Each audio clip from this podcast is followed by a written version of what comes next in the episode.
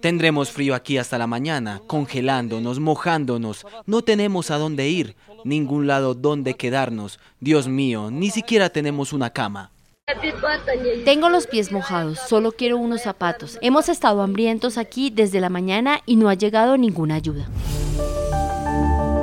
Bienvenidos, los saluda Natalia Falá. Seguimos atentos hoy a una situación que ha causado mucha conmoción en el escenario internacional. Los ojos del mundo están puestos en la tragedia sin precedentes que enluta hoy a Siria y a Turquía tras registrarse un devastador terremoto que ha dejado réplicas de consideración en la región. Los hechos dejan a su paso un panorama desolador. Miles de muertos y heridos tras desplomarse varias estructuras. La búsqueda contra reloj bajo los escombros continúa por parte de rescatistas que guardan la esperanza de encontrar a más personas con vida. Sin embargo, hay quienes en medio de la tragedia han perdido esa esperanza de volver a ver a sus seres queridos. Me dije que este debía ser el día del juicio final, sin tener la oportunidad de pensar qué podíamos hacer. El edificio se derrumbó sobre nosotros. Yo estaba con mi esposa. Mi esposa estaba atrapada debajo de mí. No supe nada de ella durante mucho tiempo. Cuando por fin conseguí crear un poco de espacio para mí, la vi tumbada sin responder. Me quedé con ella más o menos tres horas. Mi esposa está allí. Uno nunca debe perder la esperanza, pero lo más probable es que haya muerto. Siempre hay esperanza, pero me quedé con ella durante tres horas y pasé otra hora para salir. No conseguí respuesta de ella durante tres horas. No lo sé, no me atrevo a decirlo, pero no tengo esperanzas. Para hoy 7 de febrero las cifras siguen aumentando. La tragedia deja hasta el momento más de 5.000 muertos y el número de heridos supera los 20.000 entre Siria y Turquía, pero se teme que el número final sea muy superior. La Organización Mundial de la Salud teme que el número de muertos continúe aumentando hasta superar los 20.000 entre ambos países. Las ayudas siguen llegando desde distintos rincones del mundo para atender la emergencia. El presidente de Estados Unidos, Joe Biden, autorizó la ayuda para víctimas del terremoto en Turquía y Siria. La secretaria de prensa, Karine Jean-Pierre, aseguró que la Casa Blanca busca desplegar equipos adicionales para las labores de búsqueda y rescate. El presidente autorizó una respuesta inmediata de Estados Unidos, además del personal estadounidense que ya se encuentra actualmente sobre el terreno. Estamos en proceso de desplegar equipos adicionales para apoyar los esfuerzos turcos de búsqueda y rescate y atender las necesidades de los heridos y desplazados por el terremoto. Desde la ciudad siria de Idlib, fronteriza con Turquía, el periodista y activista sirio Abdul Kafi Almado entregó su testimonio ante los micrófonos de NTN 24, destacó la falta de equipos para rescatar a las familias enterradas bajo escombros e hizo un contundente llamado a la comunidad internacional. Realmente la gente está construyendo tiendas de campaña al lado de los hospitales para recibir a las personas. Es como, eh, así es como estamos lidiando con la situación. Algunas tiendas de campaña, como caravanas, se hacen al lado del hospital para recibir más gente porque, de hecho, se perdió hace mucho la capacidad en todos los hospitales. Al mismo tiempo, en los hospitales no hay capacidad para el equipo y para que puedan salvar más gente. Across America, BP supports more than 275,000 jobs to keep energy flowing. Jobs like building grid-scale solar energy in Ohio and producing gas with fewer operational emissions in Texas. It's and, not or. See what doing both means for energy nationwide at bp.com slash investing in America.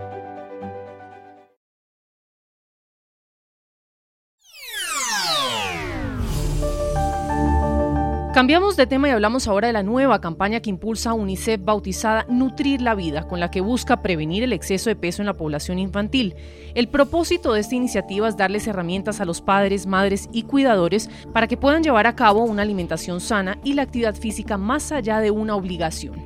La idea recae entonces en concientizar a los niños del daño del sedentarismo. Datos de la OMS aseguran que uno de cada cuatro niños entre los 5 y 12 años presentan sobrepeso, es decir, 41 millones de niños y niñas de todo el mundo. En NTN24 conversamos del tema con Andrea Valencia, líder territorial de salud y nutrición de UNICEF, es nutricionista y dietista especializada en gerencia social. Esto nos dijo sobre el tema es importante que todos los cuidadores de los niños pues estén conscientes de, la alimentación, de, lo importante que es transmitir buenos hábitos y que los niños consuman alimentos de todos los seis grupos, eh, no solamente de pronto de las grasas y azúcares, sino que es principalmente frutas, vegetales, proteínas, porque están en periodo de crecimiento. Entonces, siempre recalcar ese mensaje con los niños es importante, incluso cuando, cuando son alimentos que para ellos puede que no sean tan agradables, en algunos casos hay que buscar alternativas que sean creativas para garantizar que se los consuman. Incluso a veces hay que esconderlos un poco y siempre promover la actividad física, el movimiento, el juego es la mejor manera de que los niños hagan actividad física. No se trata de ponerlos en, deportes que les generen demasiada carga, sino que se sientan que, tienen un espacio de diversión, pero además están haciendo actividad física. Se refirió también a otro tema fundamental y que mucho tiene que ver con que se disparen los problemas de obesidad y es el sedentarismo. Hoy nos enfrentamos a una sociedad donde los más niños están cada vez más expuestos a actividades que los consumen y que poco espacio les dejan para realizar actividades físicas, por ejemplo, largas horas pegados a un televisor, a una tablet o a un celular es importante que, se regule un poco el tiempo que pasan los niños frente a las pantallas. Incluso la encuesta de situación nutricional eh, para el 2015 ya mostraba que 8 de cada 10 niños pasan más de dos horas al día frente a una pantalla, sobre todo en las zonas urbanas. Y esto es un tema que es una cuestión de regular los tiempos que los niños pasan en una pantalla, que cada cierto tiempo se levanten, que cada cierto tiempo vayan a hacer eh, a movimiento y también que tengan tiempos largos de descanso donde hagan otras actividades, ¿no? Leer o, pintar o jugar, que es mucho más eh, positivo para ellos porque es actividad física, ir al parque, eh, ese tipo de, de, acciones que además promueven la convivencia familiar son clave para motivar a salir un poco de las pantallas y, de los videojuegos que si bien tienes algunas ventajas para el aprendizaje de ellos, también hay que saber regularlos y enseñarles hábitos de cuánto tiempo pasar frente a ellos. El ejemplo también es clave ahí, ¿no? Y por último abordó un tema que muchas personas nos preguntamos si es mito o verdad, el consumo de carnes rojas como parte de una buena alimentación. Esto nos dijo la especialista. Los estudios han mostrado que tiene cierta asociación el exceso, no, no el consumo, sino el exceso de consumo de, carnes rojas con algunos tipos de cáncer. Eh, sin embargo, pues es igual importante consumirla en, en su justa medida, ¿no? Entonces, la recomendación usual para un adulto es de máximo una vez por semana. Eh, para un niño podría ser un poco más, digamos, por lo que están en crecimiento, sin embargo, pues entre más temprano enseñemos, buenos hábitos, vamos a evitar adultos que requieran dietas muy estrictas, ¿no? Entonces, claro que sí, eh, las carnes blancas son un poco mejores en ese sentido, sin embargo, no se debe tampoco cortar del todo el consumo de carnes rojas, sino que espaciar, ¿no? Intercalar carnes rojas, blancas, pescados, pollo, etcétera, para que haya mayor variedad también en la dieta. Across America, BP supports more than 275,000 jobs to keep energy flowing. Jobs like building grid-scale solar energy in Ohio and producing gas with fewer operational emissions in Texas. It's and, not or. See what doing both means for energy nationwide at bp.com slash investing in America.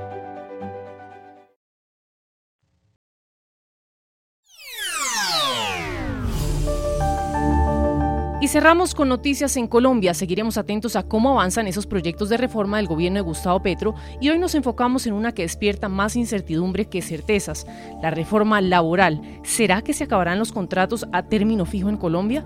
Pues resulta que la ministra de Trabajo, Gloria Inés Ramírez, siguió detallando lo que esperan desde el gobierno del presidente Gustavo Petro sea el futuro de esta reforma. Sobre evaluar los contratos a término fijo, esta iniciativa ya está consolidada en un documento y se espera esté lista en las próximas semanas y se en la legislatura del primer semestre del 2023. Sobre el futuro de esos contratos a término fijo aseguró la ministra Ramírez que todos podrían ser a término indefinido, que esta es la más reciente experiencia en España y que han sido exitosos. Aseguró además que esta idea surge sobre la base de un clamor de los trabajadores en el país que piden que este tipo de vinculación contractual se acabe. Esta es solo una arista de la reforma laboral, pero ¿cómo entenderla? ¿Qué es lo que realmente necesitan tanto empresarios como trabajadores en Colombia? Pues de este tema habló precisamente anoche la senadora María Fernanda Cabal, quien ofreció un amplio análisis en entrevista con el periodista colombiano Oscar Montes. Escuchen lo que dijo. Lo más preocupante para el empresario es que haya más cargas de las que ya existen. En Colombia se han reconocido una cantidad de derechos que en otros países, incluso países muy prósperos, no existen, que son derechos que obviamente no se pueden reversar, pero que a mi juicio lo que se necesita en Colombia es una flexibilización del sistema. ¿Por qué?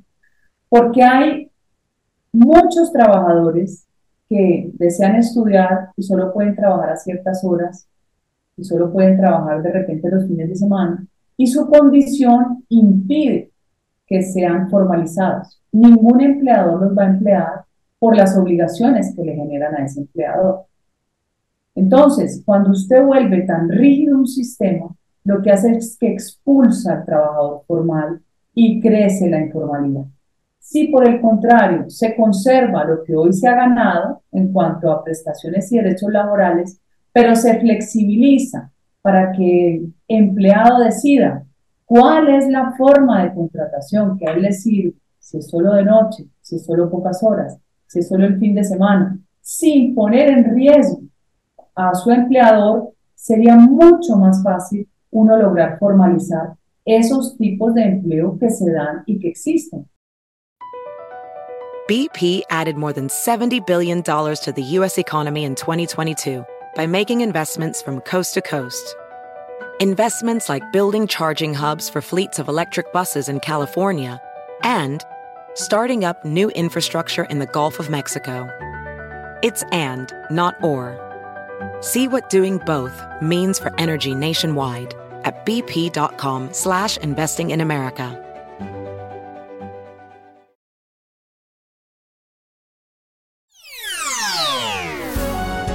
Si le gustó este podcast, puede buscar más de nuestro contenido en www.ntn24.com. Soy Natalia Falá y ha sido como siempre un gusto estar con ustedes. En mis redes sociales me encuentran como Natalia Falá en Twitter o en Instagram. En NTN24 te informamos y te acompañamos.